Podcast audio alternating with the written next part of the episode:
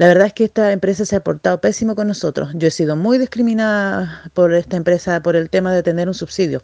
Habemos muchas personas que tenemos subsidio, otros que compraron al contado y otros que tienen crédito hipotecarios.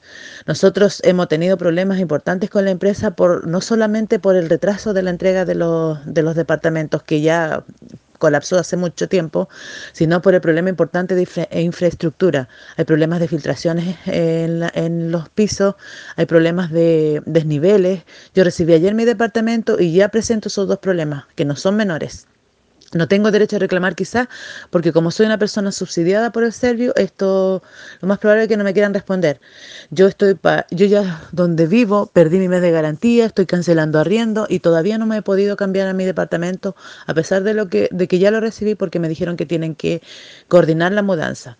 Hay personas que están pagando ya dividendos tercer pago llegó cobro de luz de los departamentos y aún así no pueden vivir en su departamento.